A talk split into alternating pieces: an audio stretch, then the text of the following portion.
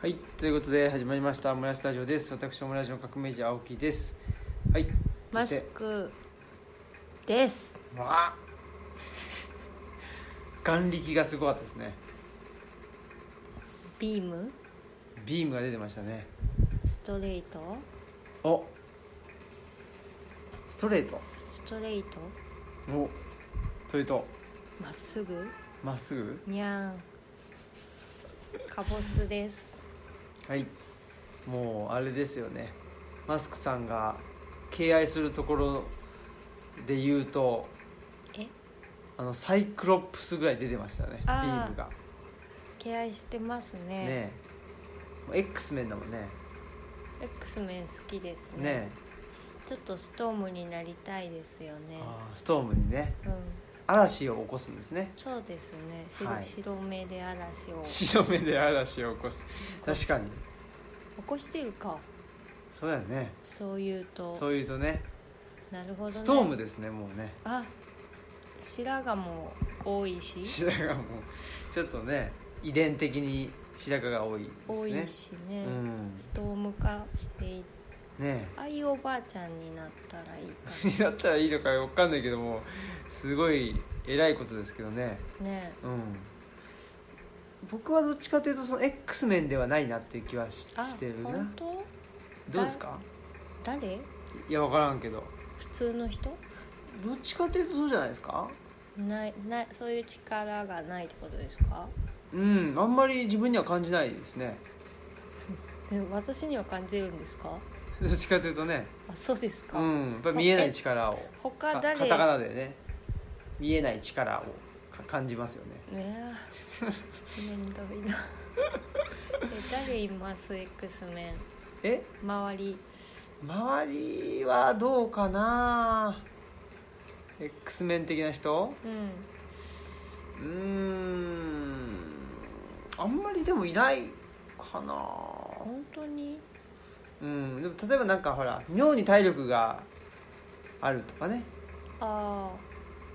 ちょっとそういう妙になんだなんだろうっていうとことかやっぱりその特技とか技能とかがあるとちょっとちょっと X メンっていうなんか ちょっとこ小文字の X X って感じでねこ小文字の X メンあなんかそうちょっ と代入されちそうそうゃいそうなそうそう X イコールなんとかみたいなやつで感じですね、うんまあ、そういうことで、えっと今日も人文系施設図書館ルチャリブロの片隅からお送りしてますはいでまあね今の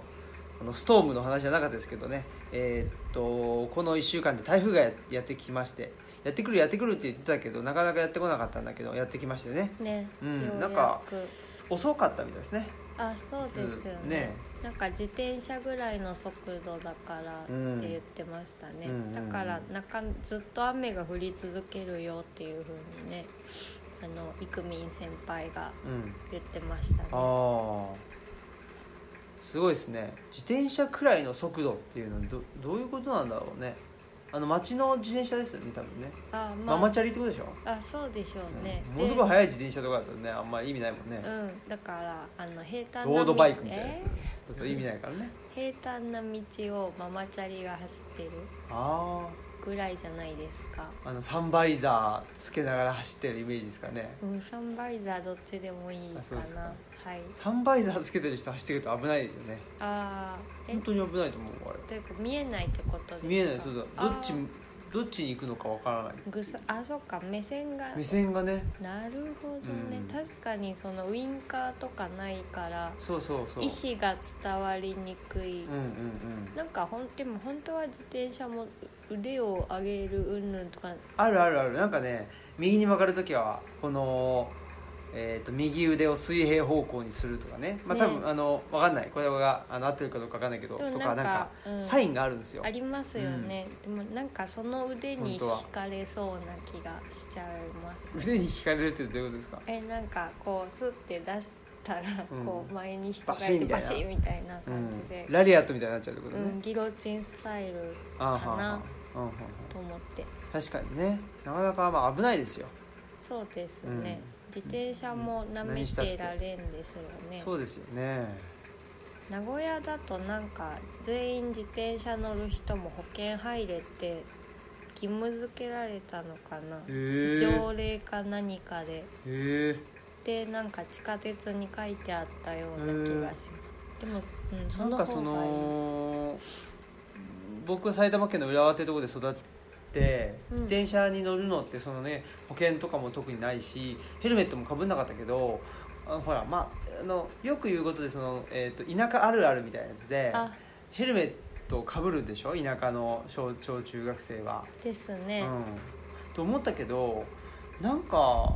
都会の方が必要なんじゃないかっていう気はするよねだって危ないもんね、会う機会、うんうんあの圧倒的に多いですそよねうそうそうそうで結構その相手をね死なせてしまったっていうのあるみたいで,、うんで保険も何も入ってなかったっていうことだってさが田舎で走っててさなんつうのその田んぼに落ちたとかでもさ多分死なないと思うよた田んぼに落ちたんだったうらんうねん、、泥んこに泥んなこるになるぐらいでね、うん、うん、だけどほらアスファルトの方アスファルトで頭打つ方が絶対硬いし危ないと思うしね本当にね、うん、なんかその縁石のねその角にぶつけちゃって、ね、頭打っちゃうとかさ多いから、確かになんか都会の方がやっぱ本当はヘルメットかぶる方がいいと思います流行らせたらいいかなそうだよねかっこいいヘルメットかっこいいみたいになったらいい、ねでもロードバイクの人はもうなんか義務付けられてんじゃないのあの着用あそれはそうですよ多分ねかぶ、被ってない人多分いないですようんね、うん分からんけどうんまあ走る場所も場所なんじゃないですかロードバイクだあとーえでもほら街中をあそっか走ったりもするでしょメッセンジャーそうそうそうそうそうそうねえでもねみんなかぶった方がいいよそうですよねもうみんな常にヘルメットかぶるっていう、戦時中かなうん、防空頭巾みたいなねうんあれうんねふわふわな感じ、ねえまあ暑いだろうけどねちょっとねそうですちょよっねと涼しいやつを開発していただいて綿入れみたいなものですうからんねねえはいそういうことで台風が来たけども特に大丈夫でしたね今回はねはいあの、は増水はしましたけど、うんでもそんなにねその危険を感じるほどの増水じゃなかったうんですよね、そうですねうんはい、そんなことで、まあ、台風も来たしですね、えーまあ、それ以外にもたくさん来てくれたよっていうようなことでしたねねお客さんがねやっぱ夏はねたくさん来てくださいますね、そうですね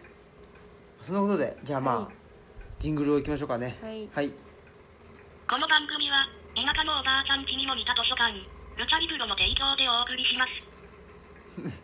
田舎のおいばなおばあちゃん家にもあなんか発音変でした田ね舎の田舎のおばあちゃん家にもみたいなうんなんかなまってたのかないいい感じでしたねねえうん、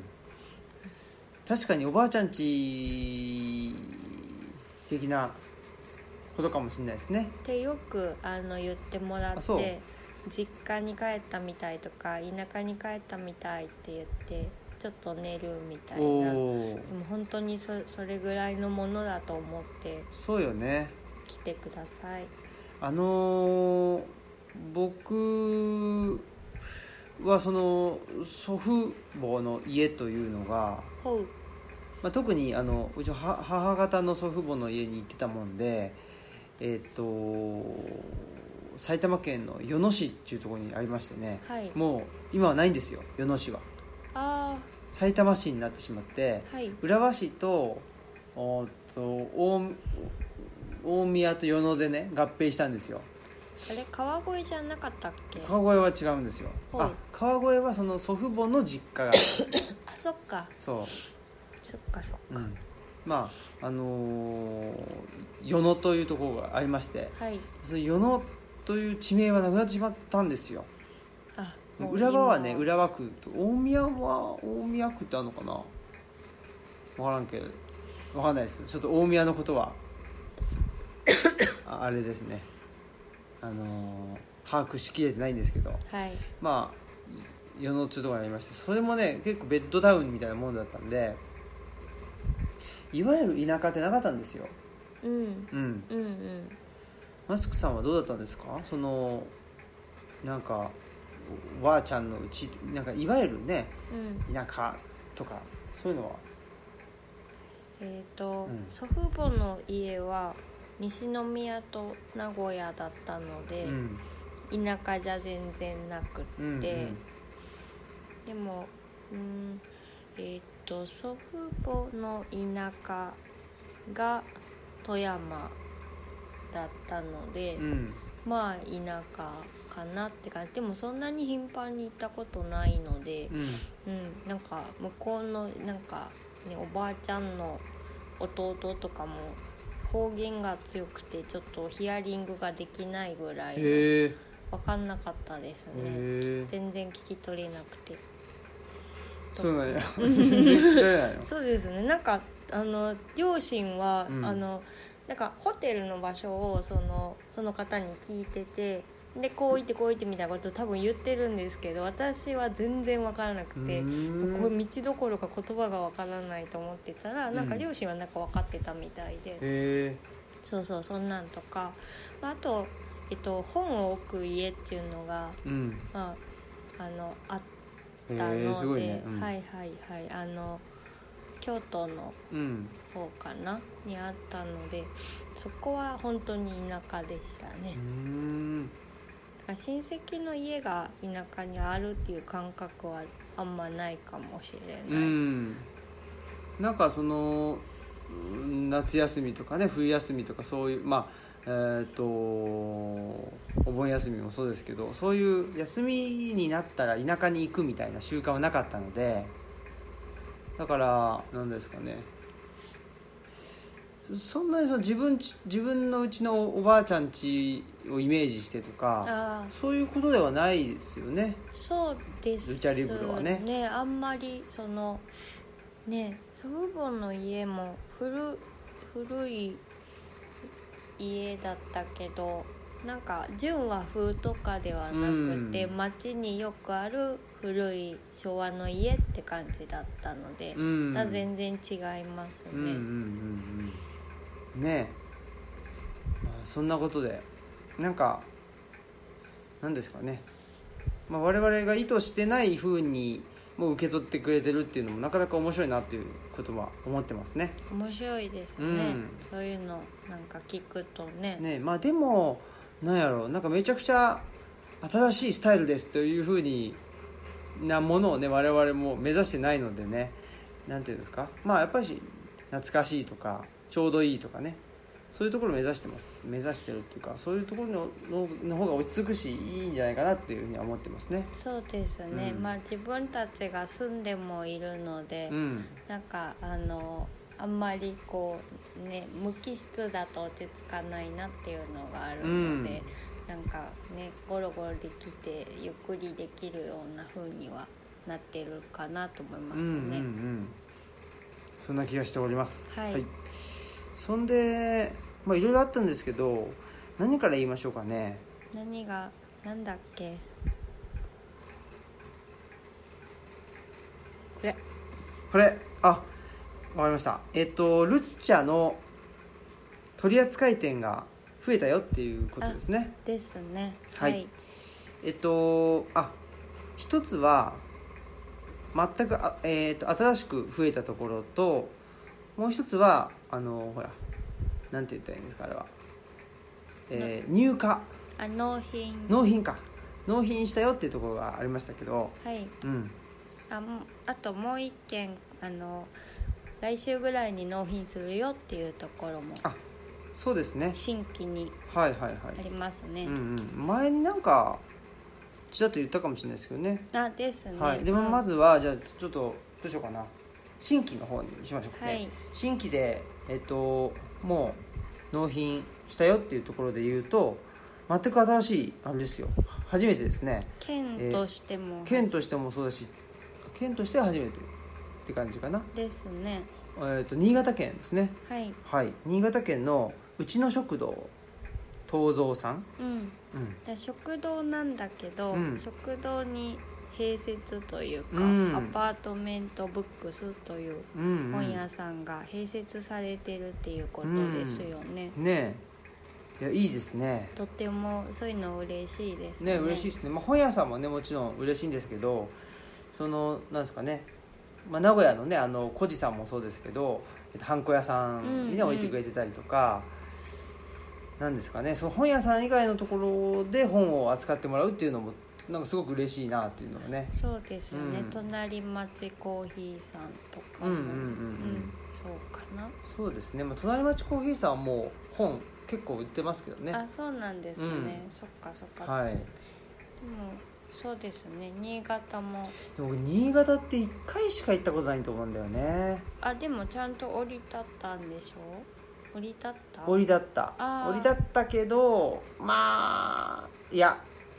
ほぼ通過みたいなもんですわあそうなんだ、うん私も通過ですね石川県に住んでた時うんに東京に行くとしたら新潟まで特急で行って新はいは潟いからっていう感じだったのおーあのね僕はえーっとそれ思い出したけどで、はい多分あれは新潟であっただろうというのがえっと3.11の東日本大震災があってその後にあのボランティアにあ行ったんですよ行きましたねそうそうそうあの一緒にそうでそれがえ岡本淳さんというあの前あれ あのお店の名前どあのど忘れしちゃったえっアインショップかあです、アインショップっていうなんかシャレオツなあの雑貨屋さんをやったりねえーまあいろんなことをされてるで今はねなんか社長になったみたいですけどへー社長になったみたいとか言って社長をねあのー社長業を営まれてるらしいんですけどはいその岡本さんと一緒に軽自動車に乗ってん三あのー南三陸に行ったんですよねその途中で新潟に寄った気がしますねあそっかそっか、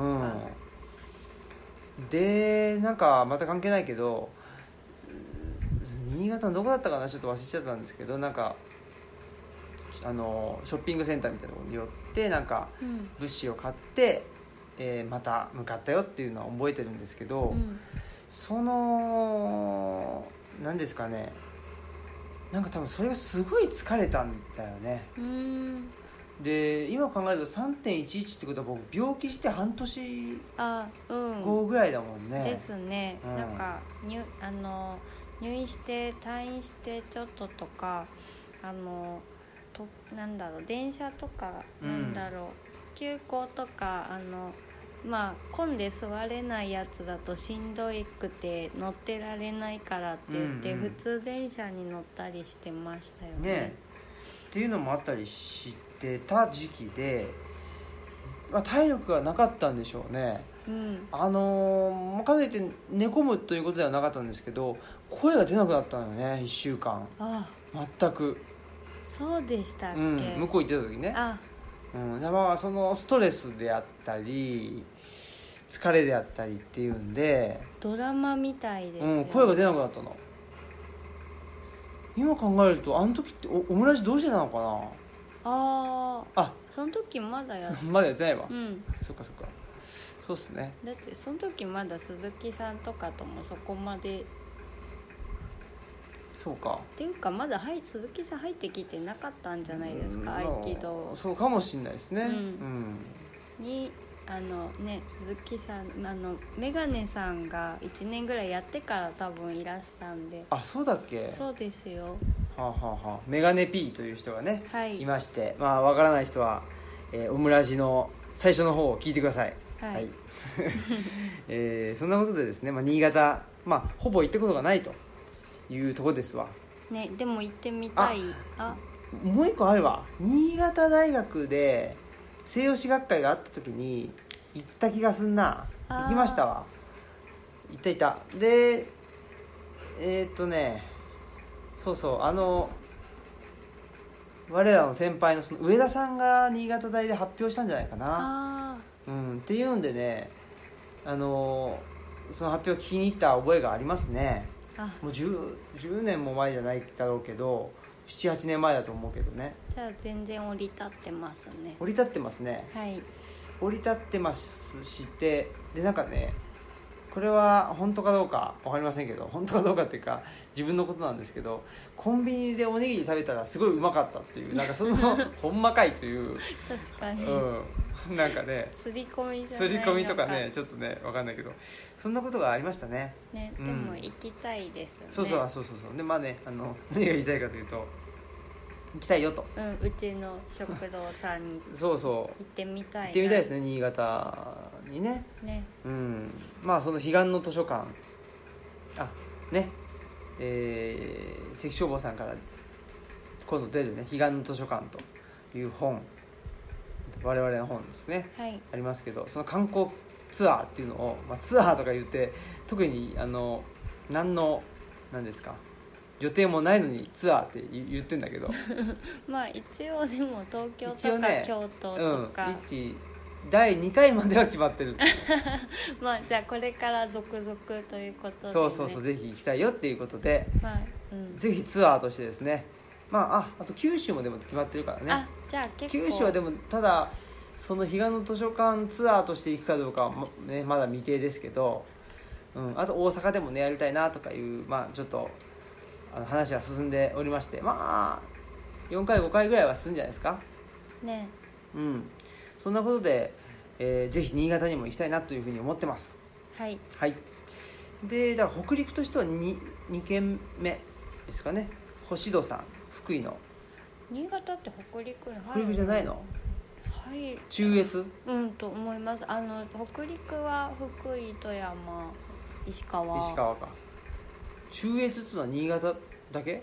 中越ってどえし越中待って越前越中越後やねうんうんあそうかそうか中越じゃないわだから越前越後越中があそっか中新潟うん中越県になっはたらね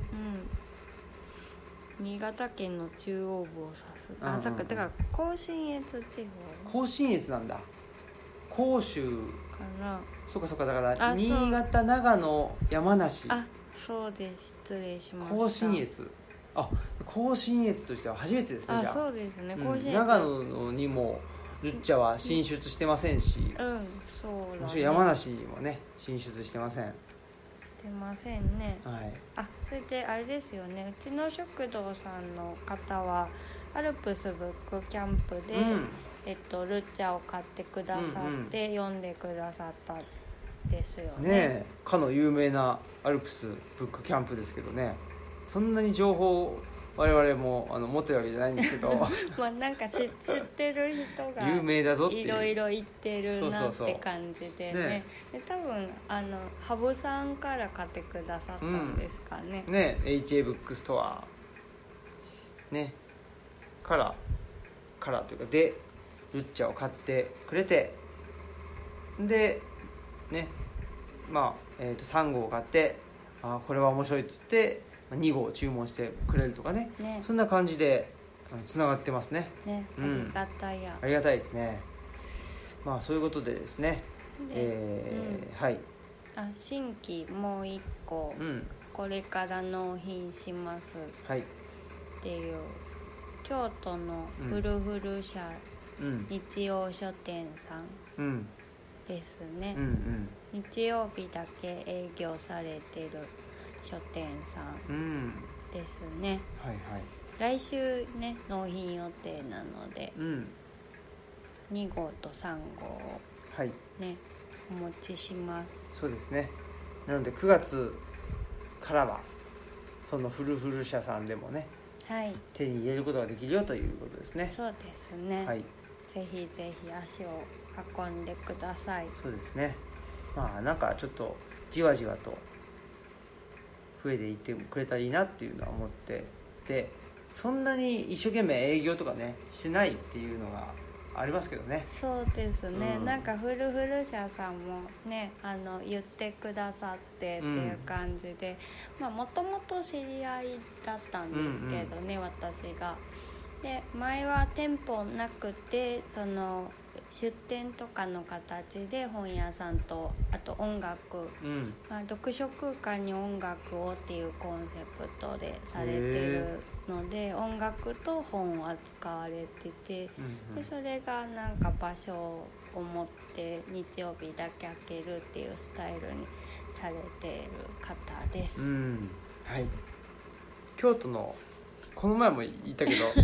どこだっけうずまさ交流寺あ渦政交流寺という駅ですねはいが最寄りです、はいそうなんやまあちょっとまた行ったらね、えーはいとオムラジでも話したいなと思いますはいでもう一個が納品したとこですねえーっと名張、えーっと三重県名張市の古書カラスウリさんですねねはい古本屋さんがあって、その奥にカフェがをされてるねえ美味しいんすよめちゃくちゃ美味しいですねね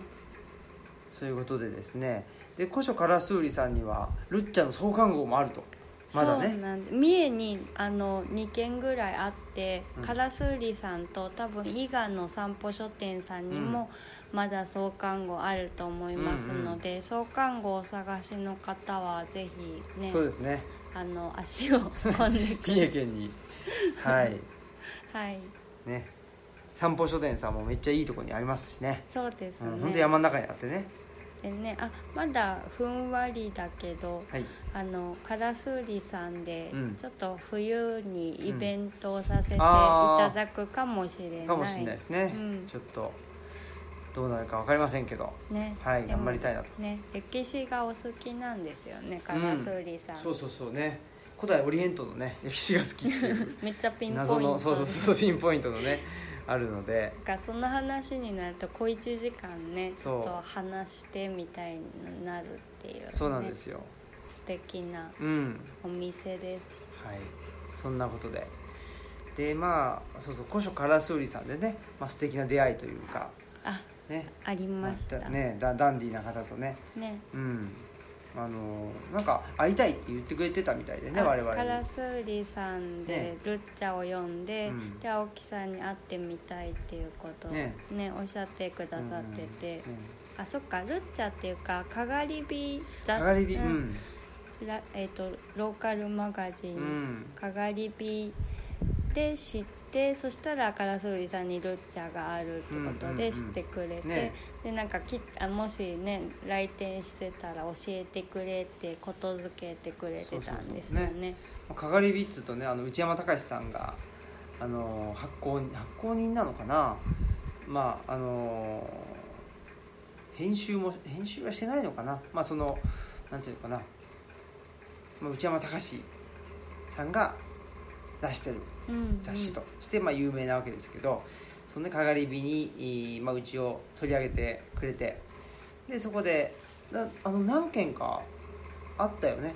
かがり火を読んできましたあそうですよねうんうんでなんかあすごいあのしっかりとした感じというかね、ううんうんうんちのコンセプトすごいなうんんか気に入ってくれた人が多かったのかなってね感じでした、うんうんそんであの内山隆さんご自身がやっぱりあの群馬県のねあのうん村に山村に、えー完全に移住は移住はしてないんだけど、まあ、通ったりして、うでんそこでのなんていうのかな、まああのー都市部では消えてしまった、ね、あの共同体の在り方であったりとか文化であったりっていうのを考察しているという、まあ、その哲学者の方ですけどね、うんうんうん、まあそんなことでですね、えー、古書カラスウリさんにもルッチャもありますし、まあ、それ以外もねもちろんあのーセレクトされた素晴らしいね、えー本もあるし美味しいご飯もあるよということでねぜひあの出かけてほしいなと思ってますはいということでね、まあ、ルッチャの取り扱い店もまあじわじわとこれじわじわとじゃないとあの製本が追いつかないんでね本当にそうですねそうなんですよこのねうちの食堂さんにもす相当待ってもらってなかなかあのなんていうんですかねまとまった休みが取れなかったのでうんフルフル社さんにも相当待っていただいてますねもうフルフル社さんはね実際に行って納品したいなっていうのもあったと思うあんでまあそうですね、うんうんうんまあ、そんなことでえーまあじわじわとね増えていったらいいなっていうふうには思ってますはいはいはいそういうことでなんかまだあれですか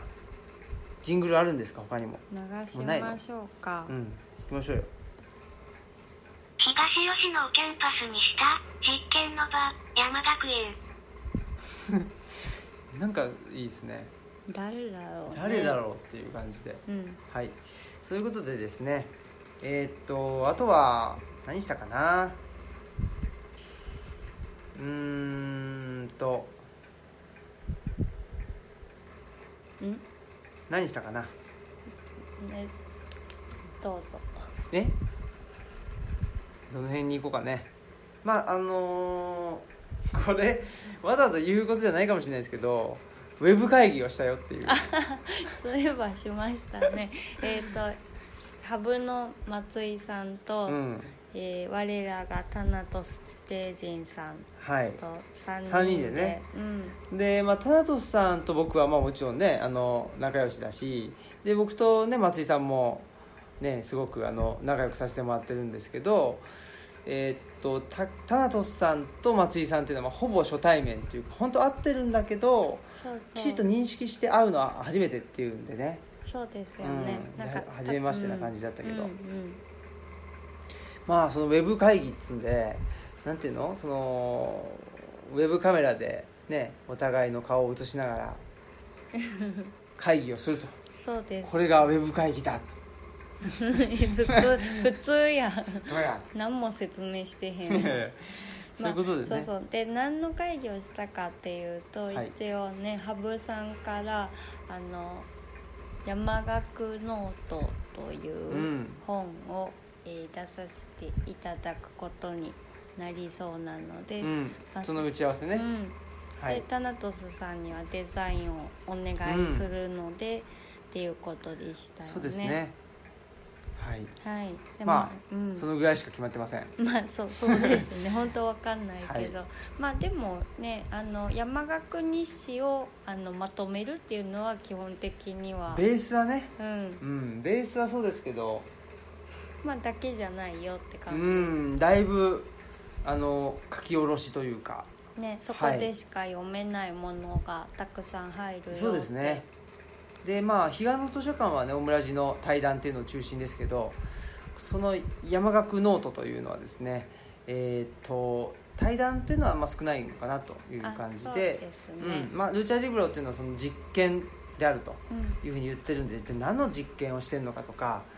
えーその実験結果どうなのとかねうんそういう感じで、えーまあ、実験結果っつってもねその数値で出るもんじゃないんでそういうものを求められても困るんですけどそうじゃなくても、まあ、あのどんなことになってますでしょうかっていうことをが、まあ、分かるような内容になったらいいかなっていうふうには思ってますね。そうですね、はいでねあの彼岸の図書館はある程度こうあのいろんな人が読んで分かるようにっていううような感じだったかもしれないですけど、山岳ノートはもうちょっとあの濃い濃いっていうか、まあうんあのう彼岸図書館が薄いってわけじゃないんだけどなんかズブズブって入るようなうん、ちょっとぼあのー僕は結構なんつうんだろうがっつり書く予定というかあのルッチャもそうだけどなんていうのかなまあそのせいでちょっと持って回った言い方になってたりもしてるんだけどなんか「こうなんですよ」って言って「こうこうこうだからこう思いません?」みたいな感じで結構書いてるあのねうんルッチャの文章そうっですて。ねそうだけどちょっとこの山岳ノートの文章はもうちょっとなんだろうなまあ重視するのはロロジックって感じうんですねでもう結構バシバシとなんかえー、そうねなんだろうなまあそ本当に文字通り研究ノートみたいな感じでうんね、そのやっぱ何だろうかな未完成というかあの、ねうん、何かが完成して出てきますよっていうんじゃなくてちょっとその過程っていうのをねあのなんか見るようなもの見るとか読めるような感じになったらいいのかなっていうのは思ってますそうでね。すねだからあなんかそうですね浅いふ深いとかっていうとちょっと違う気がするから、うんなんか生々しいとか、うんなんかちょっとあの荒削りな状態のままうん出してみようかなみたいなそうそうそうとそう。ころなんですかうね。ん、粗挽きです。粗挽きはい、私の好きな。はあこしこしあんつぶあんこしあんつぶあん。んつぶあんの方ですねつ。ぶあんですね。はい。伊だい賀ぶの図書館はこしあんでこそううだね。な滑らかなのかなって。そう、ちょっとなんていうのかな。彼岸の図書館は。京都の。和菓子みたいな。うん、感じですわ。ね。ちょっと可愛いらしい。あそうですうんうんね。あれなんていうんですか。あのほら。なんかいろんな、なんかお花の。練り切り。あ、そうそう、練り切りうん。あ的なやつ。練り切り好きなんですよ。うん練り切りですね彼岸の図書館はね、我々にとってねそうですね。そうそうそんで山岳ノートの場合はもう五平餅みたい なイメージね、うん、ちょっと山越える時の茶屋で出てあきそうそそうそうそううな感じですねそうそうそうそうまあいっぱい歩くしなみそうたいななんかあ感のヘラみたいなやつにさ、うんなんていうのあのもち米をあの塗りたくってじドンバーンそうみたいなそうそう固めて味噌つけて焼くみたいなそういうイメージですねそうですね、うん積んでなんかだからまあちょっとなんていうのかな少し荒々しい感じをやろうとしてるよっていうのを松井さんとタナトス氏とね私で全然荒々しくない3人が ねでもまたねお腹な弱んかそうそうそうあそうなまあ松井さんまあわかんないけど、線は細いっていうかねそうですねただほらなんていうの秘めてるものは結構あね、暑いうし、んこだわりは実験的なとかねう、、うんん、あるねそんなことでそうそうだからなんか両方読んだら面白いかなって思い面ま白いっすすよよ絶ね対うん山岳ノートと彼岸の図書館ねで山岳ノートはまあ来年ですね来年の春頃に出したいねっていう感じで、そうですね、はい言ってますす、ということですかねはいねでもねなんかウェブ会議3人でって言ってましたけどね、うなんかある時一つの画面が猫のお尻になるっていあねそうそうそうそう、猫と会議してたのかなみたいになってましたね猫も入ってきましたね、はいああいうことしますよねい、いっすね画面に向かっているうとんねそれがいいですよはいうんあとはそうですねそ,、まあ、そのえっと HA ブックスねえーハブさんのえっと松井さんのことで言うと9月21日ですねはい来月えーそうそう白黒つけない暮らしです、ですねはいトーはいトークイベントトークイベントの名前ねそうきたかと、うんうん、そうきたかあで僕場所ばあ場所場所とはか詳細を、えー場所はリーディンライティンさんリーディンライティンブックストアさんさんですね東京の、えー、と田原町はいにありますはいそこで、はいえー9月21日の7時からかなありますよっていうことですねホームページからお申し込みできますそうですねぜひもうあの来ていただけたらね嬉しいですねはいそんで実はそこでだけ入手できる ねていう特典もある予定ですんでそんな言うほどのいやいやいや面白いと思いますよそうでしょうかうんねはいねマスクさんが一生懸命ね作 ったものが、えーその日だけの予定ですわかんない あの一応その後ね、うんどうなるかわかんないですけどまあ今んとこ今んとこね出すとこはそうそそうこそうしそかうないそこしかないと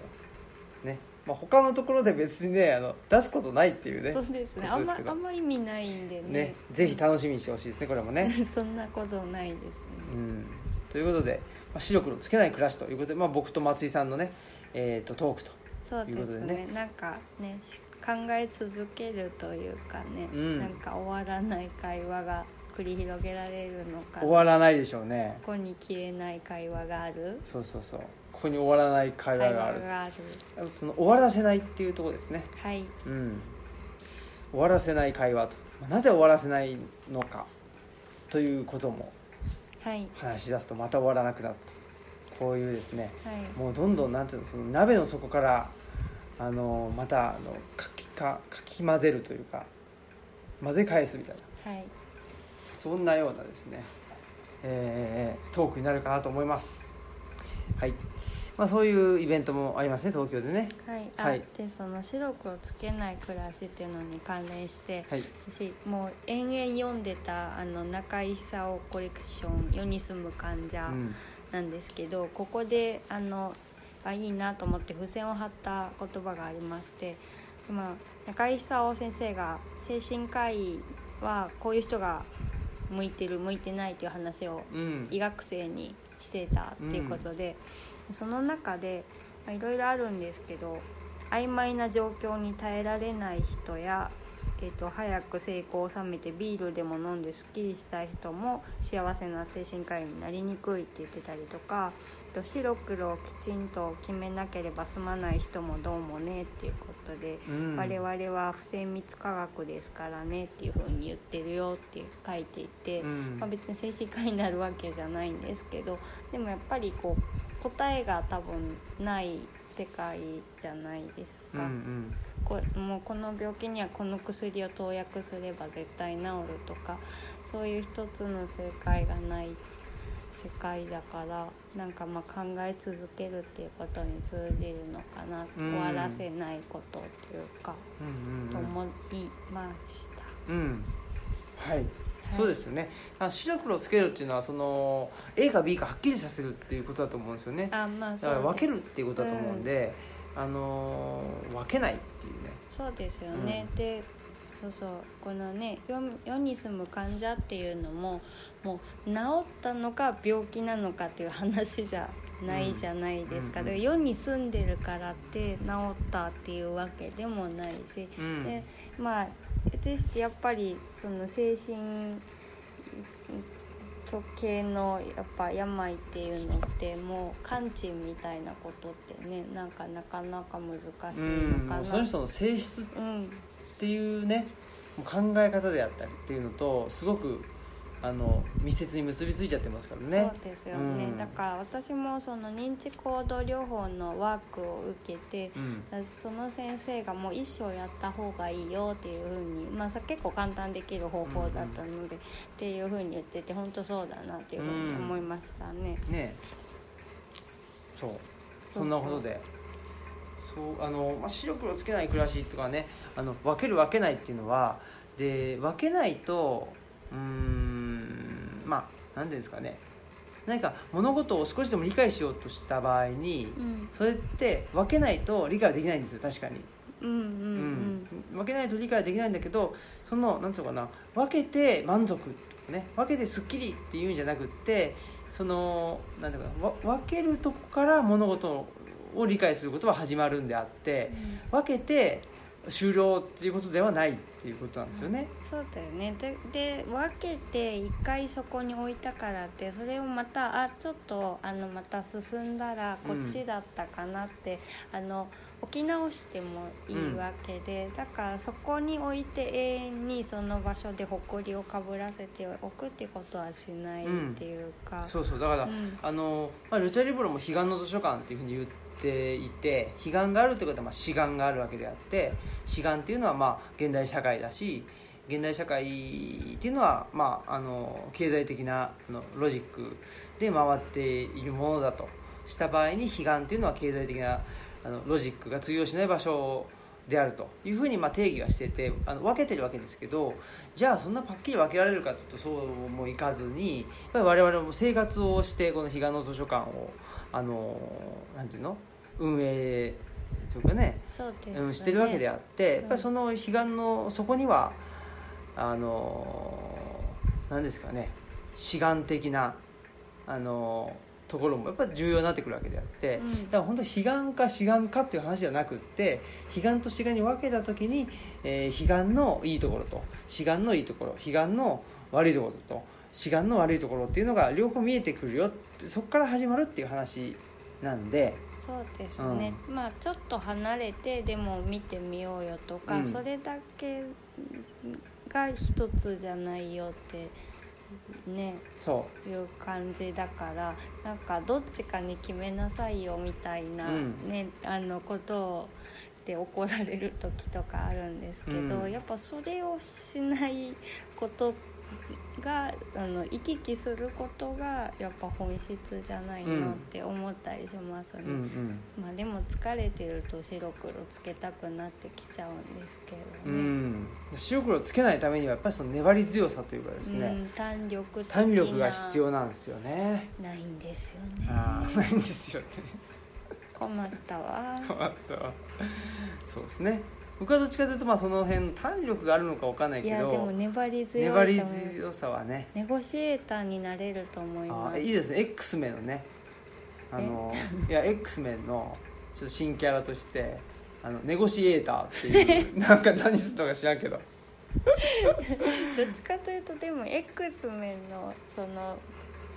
暴走力が暴走した時に、なんか収める猛獣使いみたいな感じであネゴシエートして収めさせるあみたそいなうねまあまあみたいなねそうそうそうんだからそのまなあんていうの、まあまあちょっと嵐起こしすぎ ないでみたいな感じそうそでうそうそうねそういう人かもしれないですねそうですね僕の場合はねまあだからそういうような話をまあでも松井さんもそういう人だと思うんでねあそうですね、でなんかいろんなチャンネルにこう合わせられる人そうそうそうでねやっぱいろんなチャンネルに合わせられる人っていうのはうんいろんな視点から物事が見れるんでうんあのはっきりねあのなんていうのかなこれは白これは黒ってななかなか言い言いにくくなってきたりするんですよ、うんうんうんだってこっちから見たらいやそれは白だけどこっちから見たら黒だしねみたいなことになるんでそういう人に対してあの白か黒かはっきりしなさいと言ってもしょうがないわけであって、やっぱりそれはえっともうちょっとなんていうかな話す時間を長くとってこういう条件の場合はこれは白だとこういう条件の場合は黒だっていうようなその長尺の、えー理解の仕方をみんなで共有しないと、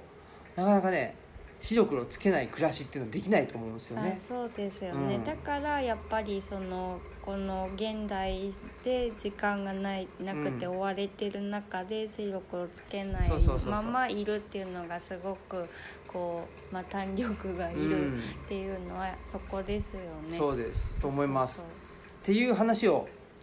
あそうの もうもうしちゃったけど、ねい やまあでもまあまあまあ松井さんとなので、はい、っていう話をですね、えー9月21日にしたいなとも思いますし僕はそこにこの白黒つけるっていうのと消費っていうのがすごく密接に結びついてるんあーじゃないかと思ってますんで。そうですよはねい、、その辺の話したいなっていうふうにも思いますし、まあ、あと1か月ぐらいねオムラジえーほら当日まであるんで、 はいその途中で多分ねあの喋っちゃうかもしれないですけど まあでもまあいいですそれはねそこは化学反応がきそうっそうそうそうとあるしあの松井さんというリベロがいますので、ねえどんな些細なこともこうトスねあトスじゃないかパス上げてくれるはい、はずです。素晴らしいですねはいそんなことで、えーそういうようなねイベントがあります9月21日リーディン・ライティン・ブックストアね東京ですね、はいえーでやりますんでぜひねあの賑やかしに来てくださいということですねぜひぜひねマスクさんは残念ながらねその日はお留守番ですね開館してますあそうかそのうかで、開はい館だあよねのルチャリブロにあの来ていただいてもあの空いてますのでお待ちしてます。はい台風来ないといいですよね。またね9月は結構それで臨時休館になったりあーすそうかるそうかからなんか皆さんあの開館情報にご注意くださいそうですねはいそんなことでまああのーえーっとそうそうもう一個ねさっき言ってたあの山岳ノートっていうのを出版するよっていうところに言ったんですけどもう一個ねあその前に実はまた出版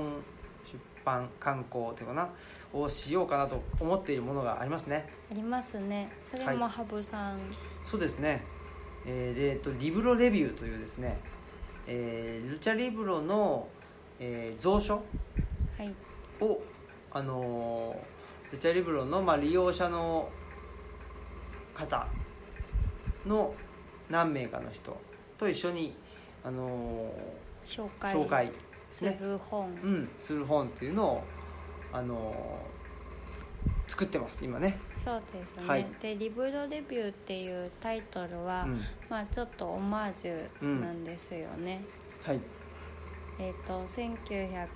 あサブの前だから60年代あそうだでねすね1960年代に出ていたあの神戸から発信されていた「ブックレビュー」という、まあえっと、2巻しかなかったのかな、うんブックレビューは、二う巻んうんっていう雑誌があって、まあ、ちょっとそれへのオマージュっていうことでねうんはいはいねい、いでまあブックって英語ですけど、ね、英語で本ですけど、ね、リリブロってまあイタリア語とかスペイン語で本ということですのでまあじゃあリブロだしねはいそれへの、まあ、オマージュとしてですねリブロレビューというのを、えー企画してますということですねはい、まあ、これももうちょっとね進んできたらねと随時、えーとオムラジの方でもお知らせしたいなというふうにも思いますしね、はいこれはだから本の紹介でもあるんだけどルチャリブロに来てくれてる人の紹紹介っていうのかな、そうそううですね、ん、どんな人がいるのっていうねそうですうね、ん、あの僕らはあのーいろんな方が来てくれるから知り合いなんだけどその利用者の方々同士はなかなかねそう知そうり合いにならない、ですねだしねううんん、どんな人が来てるのかなっていうのもね気になってる人もいると思うんで、ね、結構それ司書席に座ってると聞かれることでもあるのでなんかどこから皆さん来てるんですかねあーとか、まあ、どんな方が来るんですかうんうんうんうみんたいな、うんね、年齢層とかもっていう意味とかでうも、ん、あの聞いていただくことがあるのでぜひリそれはリブロレビューを読んでください。ね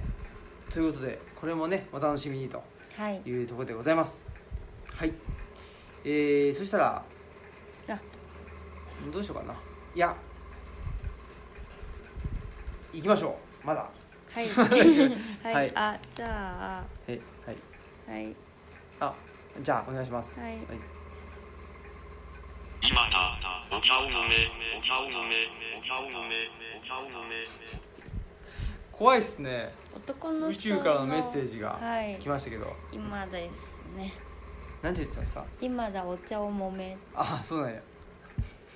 っぱりそういう声が聞こえるんですかマスクさんのそうですね今必死での脳裏にはそうですねなんかうんあの新芽を見つけると摘まないといけないっていうね、あの駆られてうん摘まないといけないというか、まあ摘みたいっていう気持ちに駆られて、うんこれから外出しなきゃいけないのに摘みたくなっちゃうとかありますね、うん外出しなきゃいけないのにそのね今のあの声がするわけです声ねが脳内にねう、ん困っててあうんそう8月までぐらいしか集めないのでああそろそろそのね集めなくなっちゃってそしたら紅茶を買わないといけないのかいと思ったらー嫌ですね、うんしかも嫌ほらそのえーっとルチャリブロの、まあ、周囲に生えているお茶はいそれを摘んで、えーっと緑茶にしたり紅茶にしたりしてるわけですね、あのはいマスクさんがねはいで紅茶にしたそのなんていうんですか茶殻うんを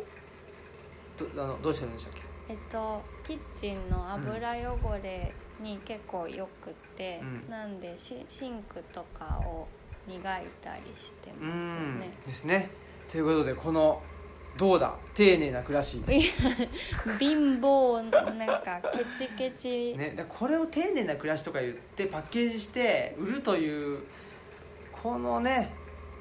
広告業界のどうしようもねえ感じってありますねやっぱねね何が丁寧な暮らしだよ本当にだからねそうそうだから な急に怒るっていういやなんかなんかそうやっぱりそういうのにはちょっと違和感結局それで物を売るみたいにそうそなうっちそうそうゃうそうからそれが違和感があって最近あこれがなんか暮らしを楽しむってことかなって 思ったのが、うんはいあの前も言ったけどあの革命児さんが自分の影をカーテンに映して、うん影絵ですごいはしゃいでたっていうのとと去年台風があの過ぎ去った後にでも停電が終わってなかったので棚と助とろうそくをめっちゃ灯して一緒にご飯を食べて、うんなんかこれはこれで楽しいねって言ったみたいな。うんなんかそういうちょっとい一銭にもならないけど楽しかったなっていう のがそうなんですよ、うんだからなんかこなんかねこの1週間でねあの某某糸井さんのね悪口悪口っていうかなあれやっぱダメだよねっていう話をいろんいろんなっていうか複数の人としたんですよねあだからやあっぱり、うん、その全てを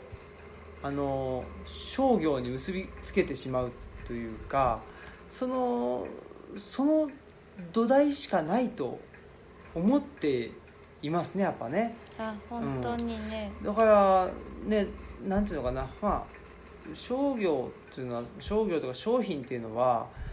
まあなんかいいものがあってそれがまああのより多くの人に届いてほしいとだから商品っていう形をあの取って出すんですっていうのって、まあ、確かに真っ当なような気がするんだけどなんだろうなそこがやっぱりそうやって商品って手段でしかないんだけど本当は。うんなんかやっぱり目的化してきてしまうっていうのはまあ仕方がないことかもしれないけどやっぱり目的化してきてるなっていうのがあってそれをその特に広告業界の人とかあ商業商業デザインの人とかには強く感じるところでですね、うんなんか徐々にやっぱ目的化してねそれ言っちゃうとか、うん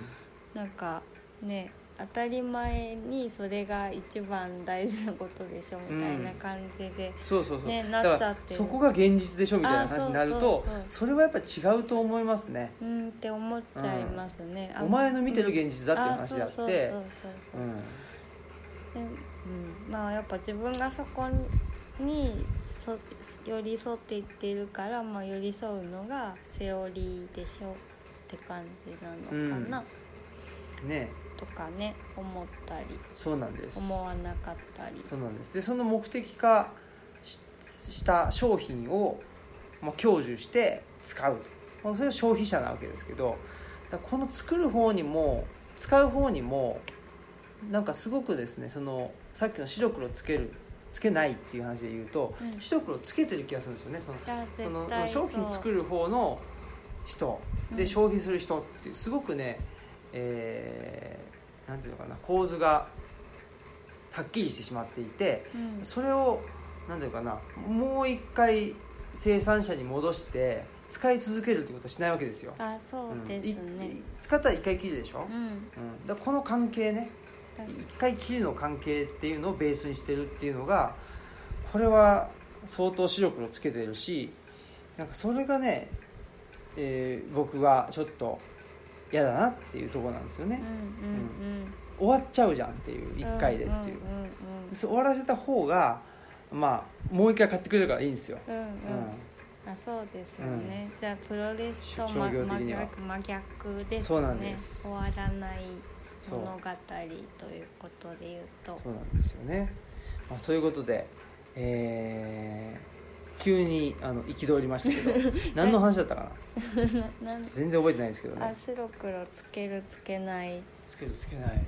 話でしたっけだっけねなんかちょっと忘れちゃいましたけどななんかあんまり批判してなかったのに急に批判になりました、よくないです ね全部嘘ですんで、ね、嘘じゃ忘ないれてくだ さいそんなこと思ってませんいや糸井さん素晴らしいと思いますやめましょう嘘はよく ないそうだよね,、うんあのねあの具合悪くなっちゃうんで、やはいっぱりああいうのはよくないな本当にというふうに思ってますはいはいそんなことでえー 無駄に敵を作るまあ敵でもないですよねもう向こうはその巨人だからあこっちはもうねもうなんかアリンゴみたいなもんなんでそうですねまあ、まずあの聞くことはないそりとゃそうだ思いますので、ね、でただほら糸井重里のこと大好きな人もねオムラジリスナーの中にはあーまあいないかはい大丈夫です ということでえーっわかんないと知らないけど、ねあそうそうえーっとパブルチャリブロ君やったよっていうところでねあー忘れてたはいやりました、えーね、あの山崎正弘さんと、ねえー戦士紛争史研究家の、ね、はい山崎正弘さんと、栃木から来てくれた、ね、英文学者の次第は、えー、と秀樹さんとはいあとは東吉野在住の漫画家元町夏夫先生と、はいね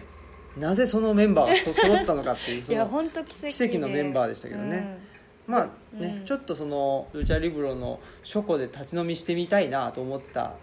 ていうだけの話なんですけそうどでねすよねまあ、うん結構狭くて天井も別にぶち抜いたりしてないのですごい穴蔵感というかそう包まれ感があるのでね、だからちょっと「ホビットの家」みたいな気持ちで、ねいい感じでしたね、ちょっとまたまあね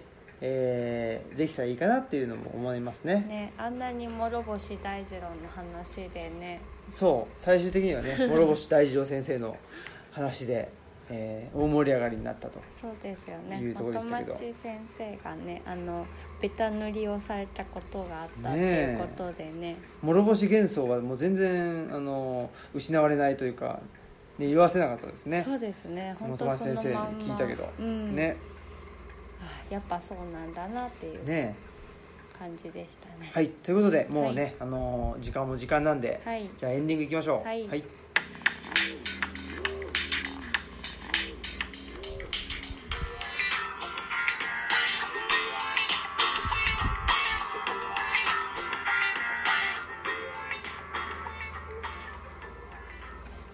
はい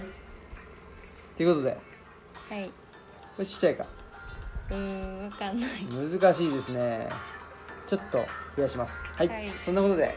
えーエンディングですはいでまあエンディングですけど特に次回は何するとかいうこともないんですけどねそうですね、うんあの一つねあのー企画が進んでましてはいえっとこの前来てくれたねあのほら生駒の生駒の山奥から来てくれたですねあはいえーっと茂木夫妻がきあの来てくれたじゃないですかはい夫妻と,、えーっとむ娘ちゃんで可愛い娘ちゃん、で来てくれたんで来てくれてですねでまああの茂木秀幸氏といえば、まあ、私とうーね同年齢ではいで、まあ、同じ埼玉県出身でっていうことでで同じ頃東京でね大大学生活を送っててってういうんことだったんでなんかねちょっとあのーなんていうんですかねちょっと2人でね企画をはい立ててやっていこうじゃないかういうん、こ楽しとをい楽しといね思っててね僕もちょうどねえーっとあの島田さん夏葉社の島田さんが90年代のことっていう90年代の若者たちかなうんっていう本出す出してたりとかあと成功者の堀部さんも書いてて90年代のことっていう署名だったと思うんですけど90年代のことを書いてたんですよなんか、うん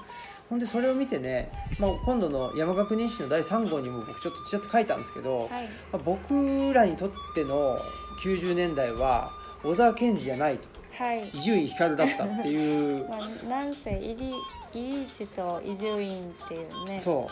う共通項共通項がねあったっていうことなんでちょっとその辺でですね、まあ、90年代の B 面というかね、うん B も C も DE ぐらいの話じゃないかっていう ねもう感じですけどだいぶ離れましたねだいぶねそうそうそういうちょっと90年代史になるかなとも思うんですけどその辺をちょっとなんかあのジンとかでねまた出,、うん出版できたらいいなということも思ってたりあー楽そのあの制作過程もねオムラジで配信していきたいなと思ってますんで。しいねそっちもお楽しみにということですね。はいはい。茂木さんもねあのリベロ的というか、うん松井さんとすごい近しいものを感じますねえという説 が、はい説をマスクさんはね、と唱えてますね。はいということで、えー本日のお相手は、オムラジオの革命児青木と、マスクでした、はい、さよさよなら